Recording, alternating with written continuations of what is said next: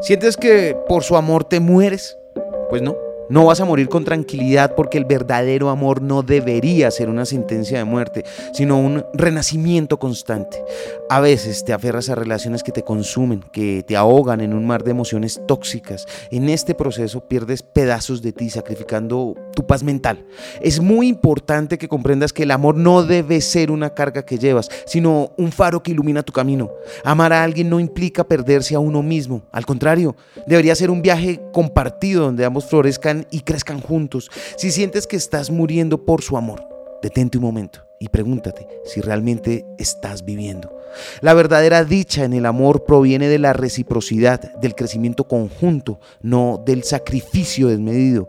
No mereces morir en la oscuridad. Te lo repito, no mereces morir en la oscuridad de una relación que apaga tu luz interior. Así que si sientes que por su amor te mueres, recuerda que mereces vivir con plenitud con paz y con amor que te haga florecer, no perecer. La vida es demasiado valiosa para ser sacrificada en el altar de un amor que no te nutre. Lo aprendí en la vida. Están los libros. Soy Lewis Acuña y tengo más mensajes para ti.